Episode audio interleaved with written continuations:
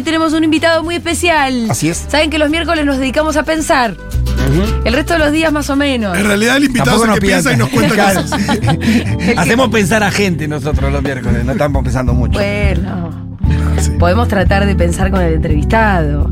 Me estoy refiriendo a Marcelo Leiras. Él es profesor de ciencia política en la Universidad de San Andrés, investigador del CONICET y también ahora reciente, bah, ahora me nos va a contar, hace no mucho tiempo asesor de el ministro del Interior, Guado de Pedro. Marcelo, gracias por estar acá. Muchas gracias por la invitación. Eh, Marcelo es de esos analistas que siempre tienen un tono elegante. Ujú. Elegante. Aparte él es muy elegante. Él es elegante hay también. que decirlo. Yo le elogié ahí en secreto su look al toque entró. Quiero decirlo, ahí con Miru y dije, o sea, con ¿Cómo- el, con cómo? el look ya se ganó todo. Eh, no, pero Marcelo, hay una cosa en el tono que a mí me, me- me divierte porque a vos eh, en La Nación te siguen invitando, o sea, o, o por lo menos hasta un tiempo les gustaba mucho invitarte. Sí, hace mucho que no. Ah, bueno, también. fue cambiando un poco eso Pasaron cosas, últimamente. Sí, sí, sí. Pero no, como yo creo que ellos ven en vos alguien que es muy parecido Sí, en algunos términos, pero que piensa distinto. Entonces, vamos a traerlo para hablar con él, a ver cómo piensan. sí, sí, sí. A veces Hay sí, algo de pero- eso, ¿no? Sí, pero crucé el Rubicón y ahora Sí. no. Ya, ya está. no. Sí, también quizás por lo de la universidad, ¿o no? Bueno, Eh, claro. Sí, Porque bueno, pues, hay gente que digo, le gusta entrevistar a Juan Carlos de Pablo, por ejemplo. no, totalmente, es verdad. Eh, bueno, también es cierto que probablemente yo cambié mis posiciones. Sí. Eh, ¿no? Entonces, este, no, no- no es solo que, que cambió la- una política editorial o, o una sensibilidad. Eh, y, y sí, el hecho de laburar en San Andrés y no tener este, posiciones de derecha resulta para mucha gente contraintuitivo. Es bastante común en realidad. Hay, más profes de San Andrés que Los piensan. profes de San Andrés del Departamento de Ciencias Sociales en general no, no somos de derecha. Y, Pasa que para ser y de en ciencias sociales tampoco. y ser de derecha tenés que ser un hijo de puta. difícil. Como que la ciencia social, pero se piensa más bien desde un lugar más progresista. en Tiende a ser general, así. ¿No? Es verdad. Eh, Sí, sí. dedicarte a la ciencia política siendo de derecha es más raro. Es raro. Eh, Eso se dedica más a la economía y a, lo de, a las leyes, me parece, ¿no? Exactamente. exactamente. Sí. Pero hay también politólogas y politólogos de Me derecha, sí, interesa un montón lo que acabas de decir, porque yo te la voy a tirar como chicana, pero la tiraste vos. Es cierto que vos tuviste una suerte de, yo le diría evolución. En- No, no, pero, pero es cierto que cuando ibas a la Nación, siempre era interesante, siempre fueron interesantes tus planteos para todo el mundo, pero fuiste haciendo un caminito, acercándote un poco más al peronismo, kirchnerismo. Bueno, ahora directamente ya sos asesor de Guado. Sí. ¿Cómo fue ese tránsito? Porque vos sos pensador de siempre. De hecho, eh, mi suegro Quique te manda saludos. Ay, un abrazo a Kiki, lo quiero tanto. Sí, Le debo eh, mucho a Kiki, lo quiero mucho. Bueno, ojalá que esté escuchando porque te mandaba saludos también. Muchas gracias. Eh, pero bueno, ¿cómo fue, ¿cómo fue cambiando el pensamiento y por qué? Porque viste que el- el- muchas veces el camino, si se quiere, ideológico, suele ir más de la izquierda a la derecha, Sí. para hacerlo muy sí, simple, sí, ¿no? sí, podría ser, sí. En tu caso, No. eh, ¿Cuál fue ese Bueno, camino? lo que pasó. em, bueno, pasaron dos cosas. Me empezó a interesar más. em, influir y conversar con la gente o, o interactuar, sí, eh, más que, que- que tener razón o que entender, digamos. ¿no? claro. Me empezó a interesar un poco más el mundo que los libros. Eso fue Meter bastante las patitas en el barro, en otras Sí, palabras, ¿no? Eso fue bastante paulatino. Sí, Yo cuando era chico, chico, tipo veintipico de años, cuando daba clase con Quique, sí, eh, me gustaban solo los libros. Claro. E inclusive cuanto más difícil de entender, más me gustaba. Si una cosa era fácil de entender, me Sí, parecía como ya te trivial. parecía Sí, me aburría, claro.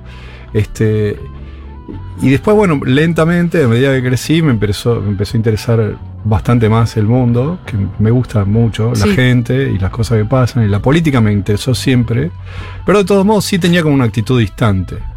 Para explicar esa distancia, por ahí sirve indicar que yo militaba en el partido intransigente. digamos. Es una posición cool y cómoda. Y sí, claro. Este, bueno, precisamente porque estábamos como siempre lejos del ejercicio del poder y, y entonces eso te da como cierta libertad para, eh, para, para opinar, pero obviamente te, bueno, te deja lejos de influir, ¿no? Galazo, el partido inteligente, ¿no? Eh, Roberto, el escritor, ¿Sabes ¿Sí? que no me acuerdo? él se reivindicaba Es, es posible. como haber sido parte de ese. Eh, En algún momento, sí, ese partido convocó como a bastante gente, ¿no? Este, eh, bueno, pero después lo que ocurrió, durante mucho tiempo tuve este contacto así eh, lejano con la política y mediado por los libros, pero eh, durante el gobierno de Macri, eh, el ejercicio del poder represivo de- del Estado, eh, así tan vocacional y con tanto entusiasmo, que vimos, por ejemplo, el sábado, Claro, me alertó. claro. Y me despertó eh, un. o me saltó una térmica que para mí siempre fue muy importante, que es eh, el, el rechazo al. bueno, precisamente al ejercicio violen- violento de- Sí. del poder represivo del Estado. Y Yo- eso a, a vos esa derecha te, te- te sorprendió, te sacudió un poco. Sí, es una derecha procesista. Mm. En realidad, eh, eh, en este país hubo partidarios del proceso y hay. Solo que esos partidarios del proceso estuvieron eh, desde el juicio a las juntas en adelante, desde mi punto de vista, fuera del espacio público y desarmados políticamente. Eh, el PRO le dio espacio a, Mm. a esa gente y la activó. Eh, no, no todo el PRO es así, pero, pero muchos miembros del PRO vienen de, de ese palo. El, el contacto de, que el PRO tiene con sectores del Poder Judicial también está animado por esa eh, familiaridad y esa mm, actitud, este, mm, bueno, esa opinión positiva respecto al proceso. Entonces eso me, me alarmó. Eh, Los tipos que para mí toda mi vida fueron mis enemigos ahora están en movimiento, entonces eso me activó. Mm, a ponerte en movimiento. Sí, claro. Eh, bueno, vos recién hablabas cómo hay en el PRO hay algunos eh, espacios o dirigentes que son más procesistas.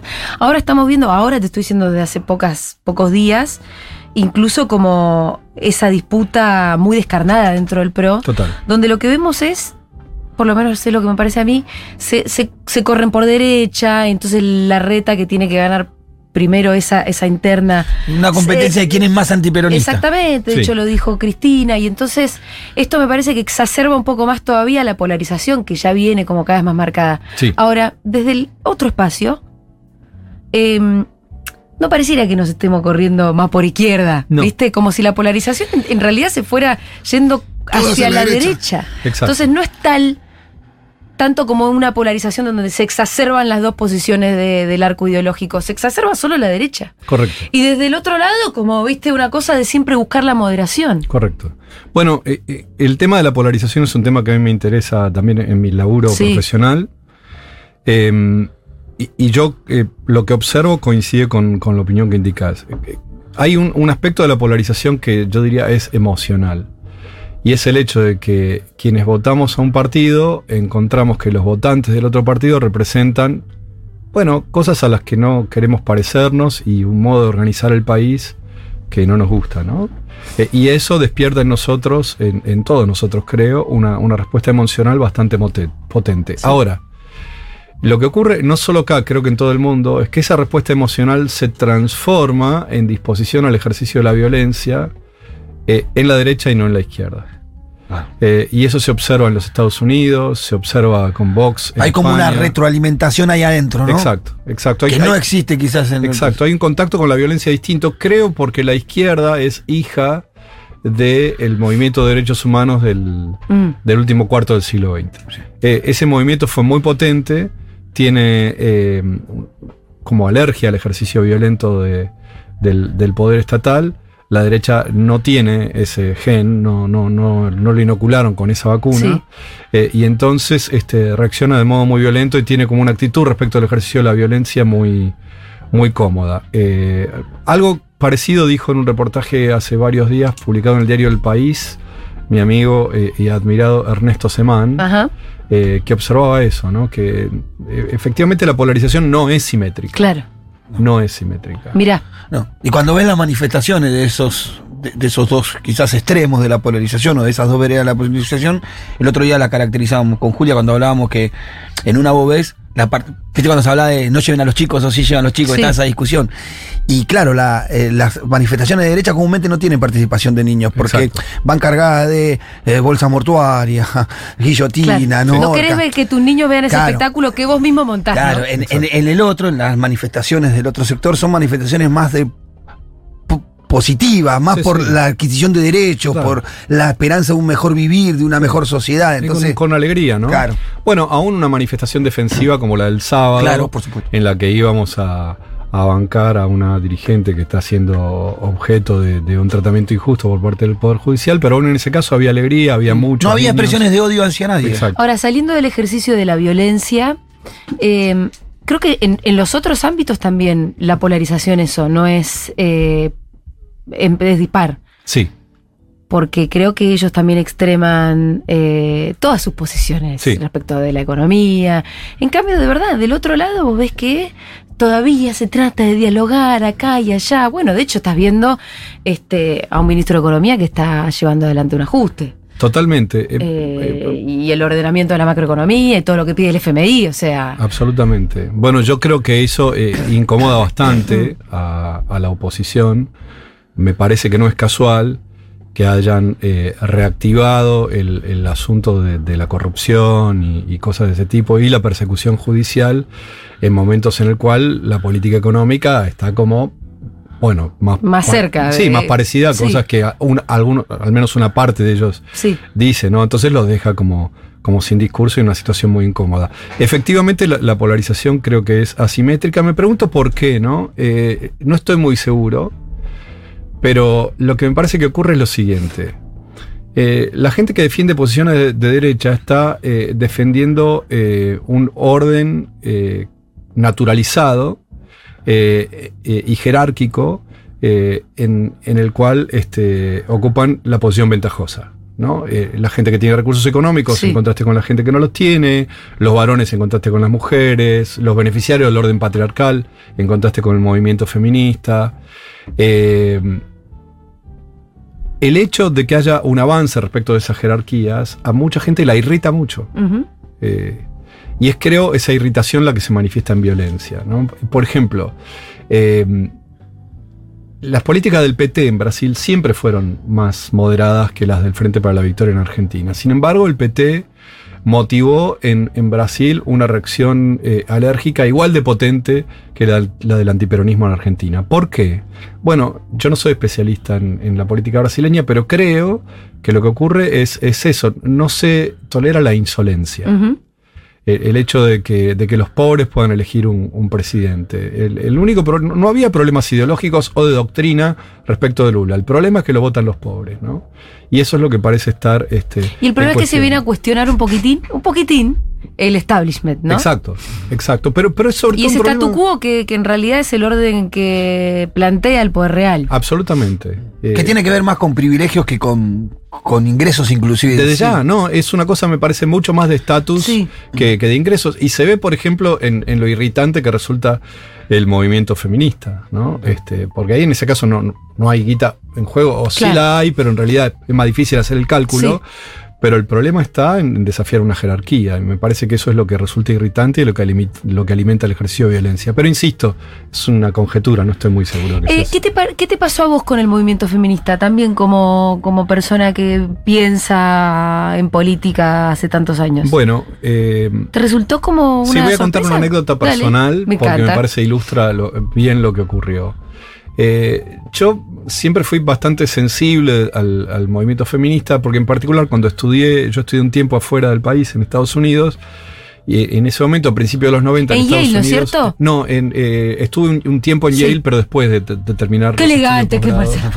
No, estudié en Notre Dame, que es una. Ah, más elegante todo. Notre Dame es la de Rudy. Deja de joder. Exacto, sí, La de señor, Rudy. es la de Rudy, de una, claro. Estudié Pero con- tiene que ver la película Rudy Claro, con la John la del pibe que quiere jugar en Notre Dame y Exacto. finalmente Ahí juega unos segundos. Una universidad católica medio conserva. Con, ahí estudié con el gran Guillermo O'Donnell, que es otro tipo al que también le debo mucho, ¿no? Bueno, eh, entonces yo, digamos, conocía eso, apreciaba el movimiento feminista. Y viniendo yo, de, de- de- soy un pibe de clase media porteño, era medio machista, medio homófobo, Sí. ¿viste? Entonces como que empecé a ilustrar un poquito mi, mi uso del humor en particular y desarrollé una sensibilidad respecto de eso. Sin embargo, algunos aspectos del patriarcado eh, seguían siendo para mí bastante influyentes hasta 2018. Eh, por ejemplo, recuerdo una vez una extensa conversación con, con amigos del, de- del laburo en los que discutíamos si este, eh, para contratar un nuevo profesor o profesora le daríamos prioridad a alguna mujer, si estábamos de acuerdo con la acción a- eh, afirmativa. Y yo decía que no, porque me parecía que, que era injusto y que en todo caso había que, que comparar este, habilidades, ¿no? Precisamente era insensible a, a esta dimensión este, oculta, podríamos decir, que tiene el patriarcado. Bueno, entonces me pasó que en 2017 estaba eh, organizando unas charlas en la universidad y armé los paneles, ¿viste? Y te quedan todos Eh, chabones. No, pero me quedó como 20% de pibes. Sí. Y una amiga eh, me bardeó por Twitter. ¿no? Ajá. Y entonces yo me puse mal porque dije, loca, Sí. llamame por teléfono, decímelo, me enojé mucho, Sí. como que no quería organizarlo. Eh, y después lo pensé, ¿no? Eh, unos amigos me llamaron, me dijeron, che, Marce, hablemos, sos amigos varones. Este, y me di cuenta que eh, en realidad eh, la solución por defecto tendría que ser 50 y 50. Si no es 50 y 50, si no es paritario, explícame por qué. O sea, ¿qué pasa?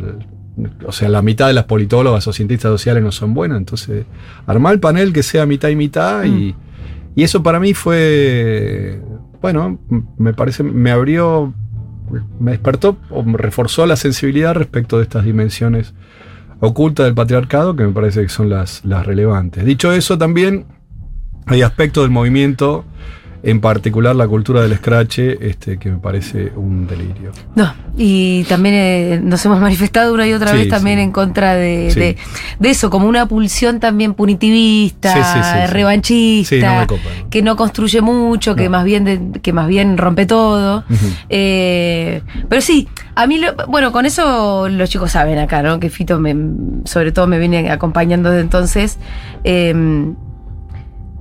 yo siempre traté de, de aportar un co- poco más de moderación, si se quiere, a eso, pero también comprendiendo que, digamos, hay muchos años donde te vienen cagando. No, es parte del movimiento. Y sí, un poco, claro, y sí, alguna sí. vez lo escuché a Dolina decir, eh, toda revolución tiene sus jacobinos. Exacto, sí, ¿No? es- Entonces es, decís, la bueno, etapa jacobina del movimiento feminista. Este, Sí. Afortunadamente creo que fue breve, pero sí fue ja- Sí, jacobina. después ¿no? las cosas se iban a acomodar. Sí, sí, También sí, yo, sí. yo confiaba en eso. Sí, sí. Eh, bien, se puso un poco más divertida la política en las últimas semanas, días, horas. Porque además te lo digo, esto me lo decía Fede ayer.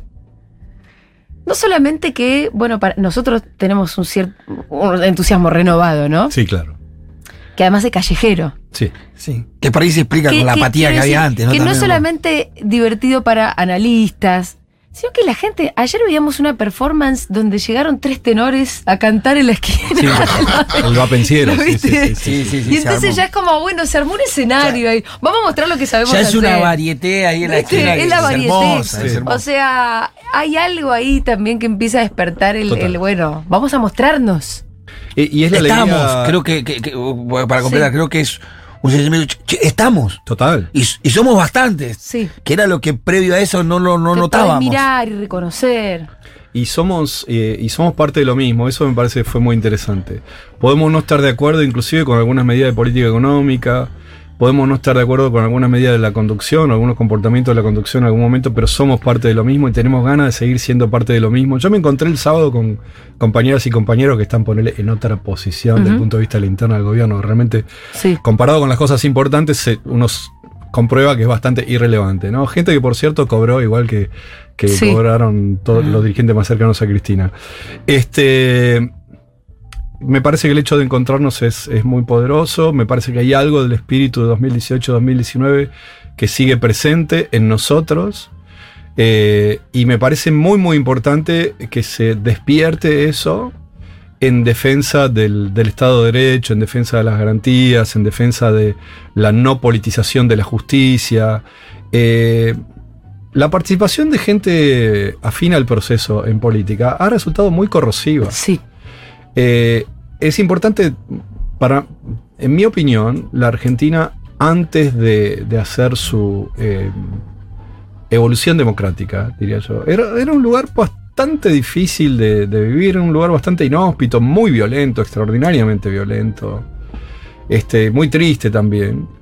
Eh, y, y respecto de eso, la, apertura democrática generó una situación mucho mejor de convivencia y que no es atribuible solo a un partido, no es ni, ni producto de Alfonsín, ni de la renovación No, peronista. se fueron generando consensos, Ni ¿no? de los progres con los que militaba Mm. yo. En, en realidad es una Sí. cosa bastante amplia y una reacción también de supervivencia de la clase política.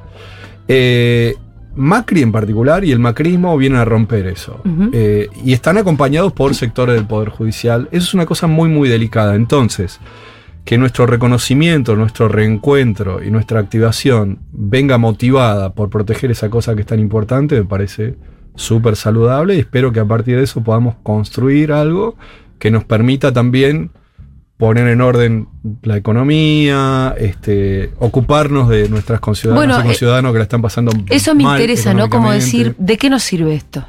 Bueno, eh, eh, Por ahí planteo un pregunta- horizonte. la creo que la pregunta para todos, por Mm. supuesto, para los principales dirigentes es más urgente, pero para todos los que somos parte de esto eh, es igual de relevante. La pregunta es qué hacemos con esta energía Claro. este, y cómo la transformamos en capacidad de acción. ¿no? Claro, que es importante, pero no suficiente. Exacto. Por el momento sur es defensivo, que no está mal, ¿no? Viste, cuando te están cagando a pelotazo y van cada 20 minutos te cagan a pelotazo, pegan los palos, pegan el travesaño. Estás más cerca del contraataque. Claro. Estás más cerca del- bueno, después ¿por qué no me después necesitas al? Diego y al Cani contra Brasil. Es, Sí, exacto. Pero después hay que ir para adelante. Si no bancas esos 10 minutos de pelotazo, no hay contraataque posible. Eh, Leiras es como esa gente, como me decíamos de Martín Cohen el otro día, que a la hora del fútbol es un termo. Es muy sofisticado eh, para otras cosas Muy y nosotros. del fútbol es un termo. Re. Eh, Nosotros somos también igual muy termos. Me parece sí, sí, sí, bien. por eso, enseguida ya se, se me van. Em, 1140 660000 nuestro número de WhatsApp, nos pueden mandar eh, audios, comentarios, preguntas para el señor Marcelo Leiras. Hay una cosa que yo creo, te leí alguna nota que hacías eh, de hace un tiempo, creo que en Anfibia, sobre una caracterización del- de los progres, ¿no? Sí. Del progresismo. Sí.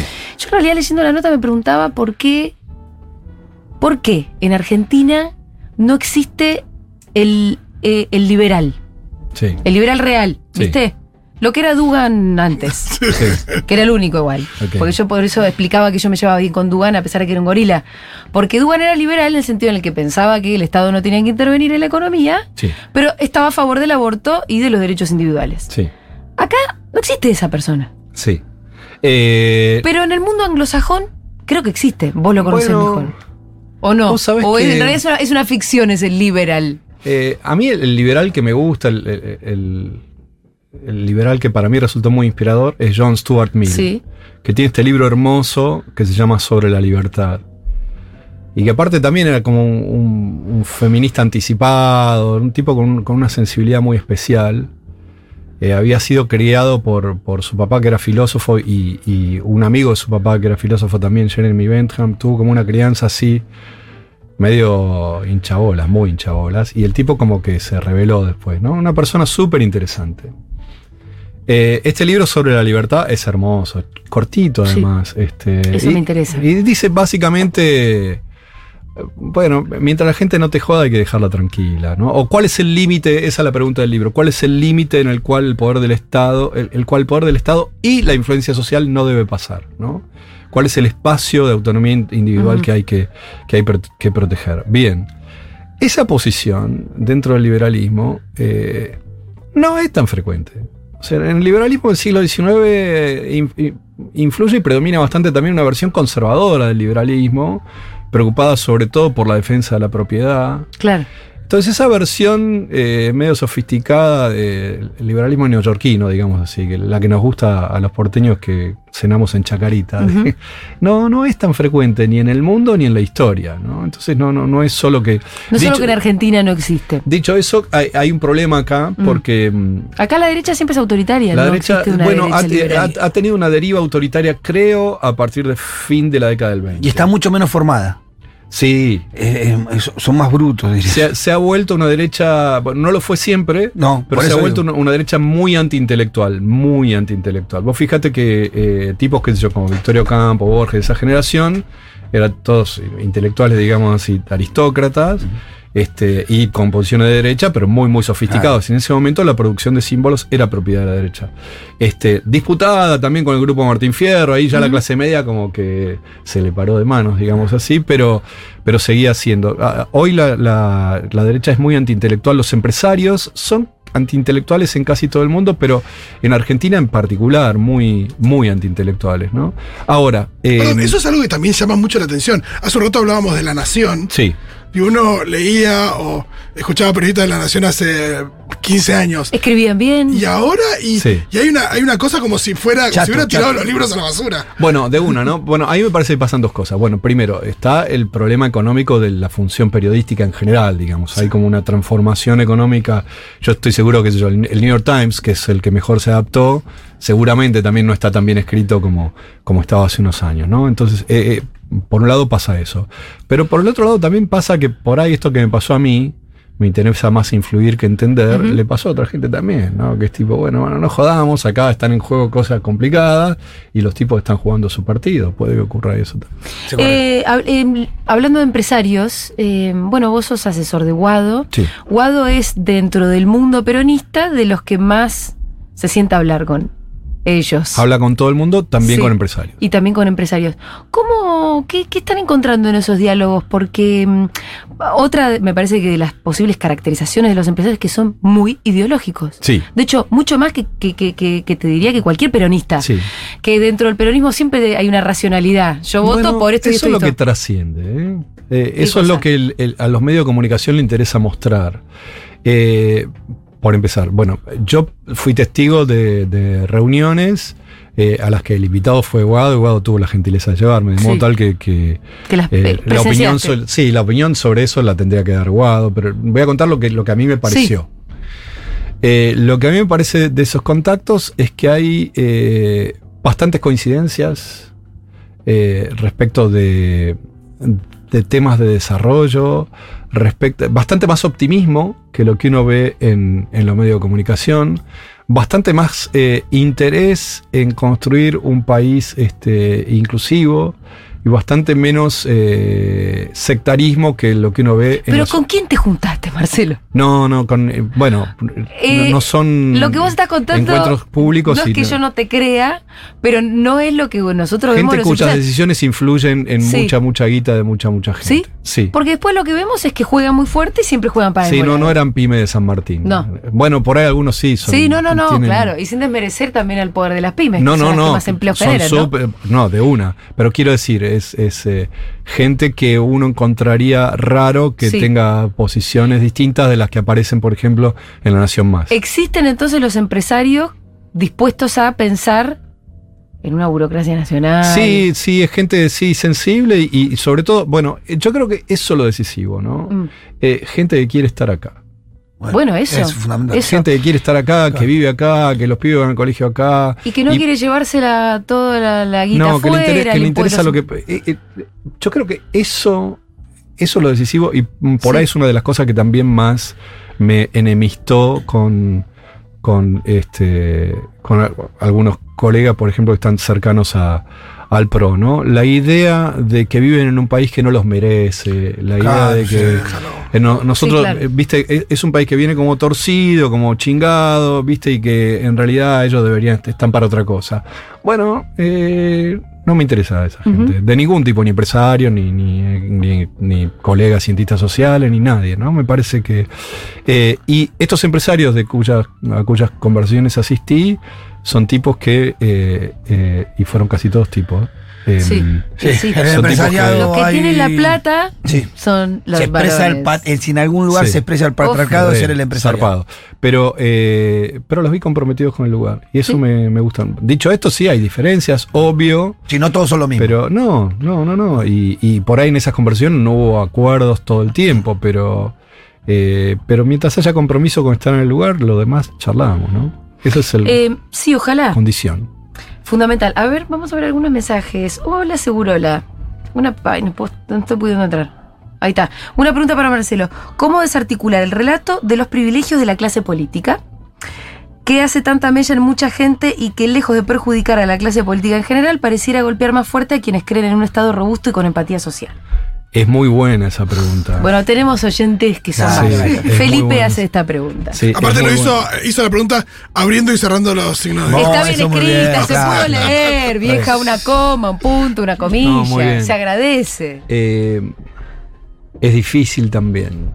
Eh, yo creo que, bueno, hay una cosa que tiene la, la clase, la llamada clase política en Argentina, que no es exactamente una clase, en rigor es un espacio, es un lugar por el que pasa mucha gente, eh, hay mucha gente que pasa muchos años ahí y otra mucha gente que pasa Otra que acceden, Exacto, salen y exacto. entran y van y vienen. Y una de las cosas lindas que tiene la clase política en Argentina y que hace lindo a este país es que hace política cualquiera.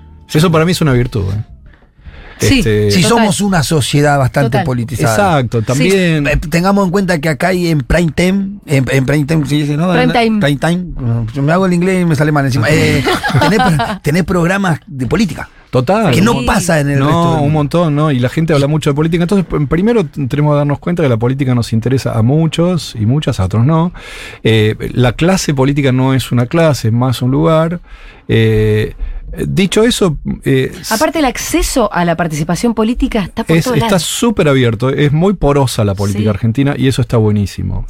Dicho eso, eh, por- a mí me interesa sí tomar el, el- el desafío del discurso antipolítico y decir, bueno, por ahí hay alguna sensibilidad que uno tiene que, que desarrollar, ¿no? Es cierto que mm, la mayoría de quienes hacen política son, eh, son de clase media.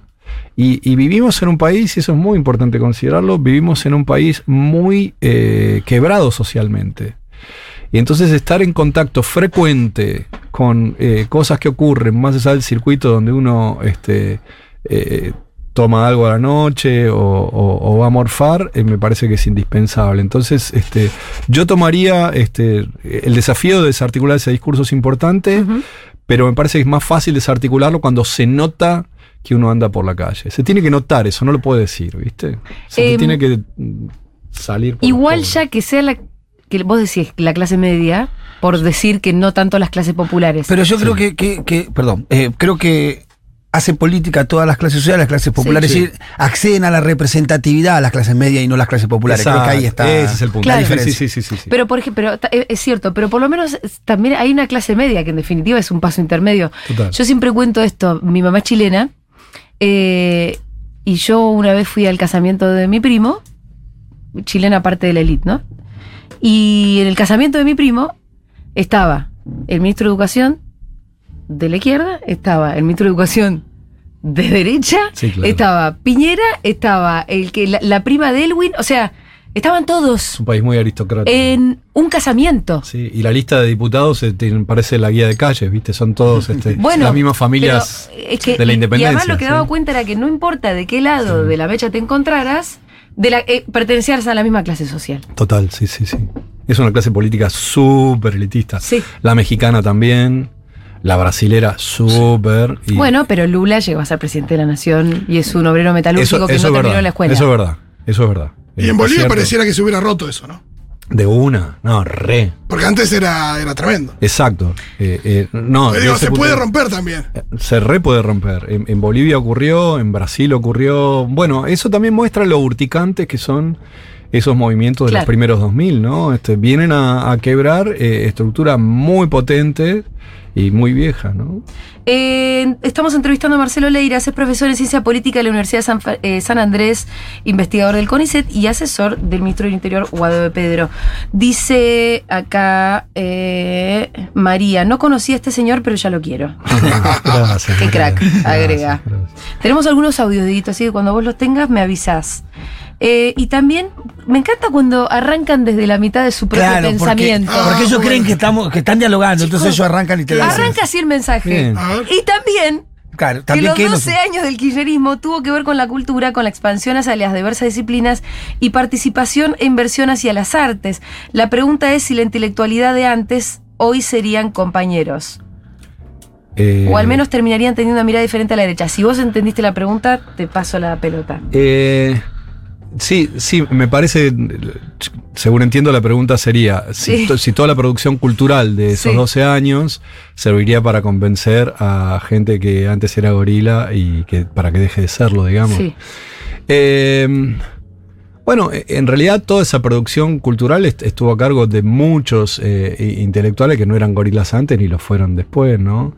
Este, y bueno, desde ese punto de vista, mira, yo ahí tengo una diferencia con María.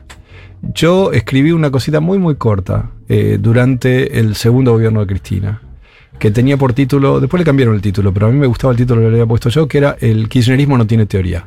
Ajá. Eh, me parecía que el kirchnerismo era mucho más innovador en la práctica que en la representación. Eso por ahí es lo que te da el, el pragmatismo. Eh, ¿no? exactamente, Porque es exactamente. como las circunstancias te van cambiando. Sí, y- pero también había como cierta preocupación por eh, mostrar lealtad en, en la producción artística y en la producción intelectual. Y, y a mí me parece, eh, eh, hace falta, uno no puede, uno no puede este, someter la, la producción eh, cultural a, a proyectos políticos ideológicos, ¿no? Mm. No sé, hay un ejemplo lindo que es el, el de las vanguardias estéticas rusas del, del principio de la Revolución Soviética. Eh, esas vanguardias produjeron eh, buena parte de la renovación cultural más significativa de Occidente del siglo XX, ¿no? Qué sé yo, el, el montaje que inventó Eisenstein o, o- o las formas de, de- de hacer póster que todavía seguimos copiando de los formalistas rusos, qué sé Sí. yo. O inclusive la literatura también, el teatro, era una cosa como recontrapotente que duró hasta principios de los 30, ¿no?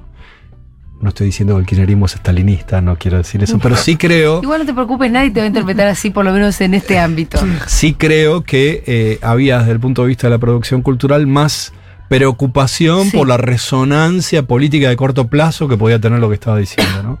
Lo cual inhibió, me parece, elaborar eh, eh, una elaboración cultural que estuviera a la altura de la novedad práctica Ajá. que representó el kirchnerismo, ¿no? Así que me parece que yo creo que si somos más eh, sueltos y más desprejuiciados, tan desprejuiciados para, para pensar y crear como somos para hacer política, eh, más eh, kirchneristas eh, eh, nuevos tendremos. Como Bueno. yo. Sí, muchas veces eso surge desde. Interesante. Muchas veces eso surge cuando no sos gobierno, también digo, desde la oposición. De una, claro. esa producción cultural eh, se notó, en, eh, no sé, uno piensa en el Estados Unidos de Bush, eh, generó mucho, eh, mucha efervescencia cultural, también Exacto. en la música, Exacto. por ejemplo, y, y quizás no tanto, no sé, lo de Clinton o lo de Obama. Exacto, sí, y, y hacer producción cultural sintiendo familiaridad con quien está ejerciendo el, el gobierno en ese momento es, es complicado. Sí. Bueno, esta radio, es ¿cómo incómodo. nació? Y no, nació en pleno Sí, eh, hecatombe. Sí, claro, claro, claro. Sí. No, no hubiera sido de la misma manera No, no. dos años antes. No hubiese sido ni necesario porque seguiríamos en la radio del Estado. Exacto. Muy cómodo sin tener que pensar de dónde sacar los recursos, por ejemplo, y no hubiésemos generado la comunidad que generamos. No, no, por supuesto, es- eso es parte de la potencia. Sí. Es que, bueno, probablemente eh, la producción simbólica, digamos, en general, eh, tiene eh, objetivos y, y requisitos y condiciones de posibilidad que son muy distintos de los del, los del gobierno en particular. No de la política en general, pero sí la del gobierno. El, el gobierno es producción de orden, ¿no? Y el sostenimiento de orden, sobre todo para los tuyos o empezando por los tuyos, ¿no? Y la producción artística, no sé si es producción de orden, me parece que no.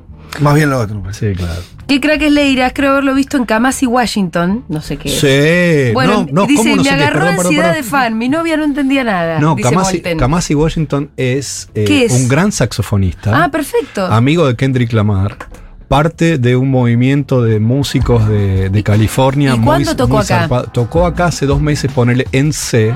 Mirá. eh, y me pasó una cosa hermosa. Yo lo había visto en otro lugar, a Kamasi. Eh, no, que es, es un ángel, es hermoso. Esto que estamos lindo, me lo escuchando. perdí. Lo había Esto que visto en otra ciudad y entonces lo llevé acá, fui con, con mi mujer y con mi hijo. Sí. Y mi hijo me dijo, es el mejor recital que vi en mi vida. Ah, a, mi, a mi hijo le copa el trap, qué sé Sí. yo. No, pero Kamasi es, es, vas a un recital y es como una misa, no es otra cosa, es un tipo Eh, bueno, te vieron en Kamasi, Washington y le agarró ansiedad de fan. muy bien. Y que su novia no entendía nada. Bueno, Hay que lo- ser fan de un politólogo. Claro. Viendo Kamasi Washington también. un, un poco ñoño eso. Qué gente. Es lo rara. más ñoño que Qué hay. gente rara. Es lo más ñoño que hay. Molten, sos muy ñoño. Eh, ¿Qué más? Bueno, tenemos algunos audios. ¿Qué tal estaban? A ver. Qué hermosa nota.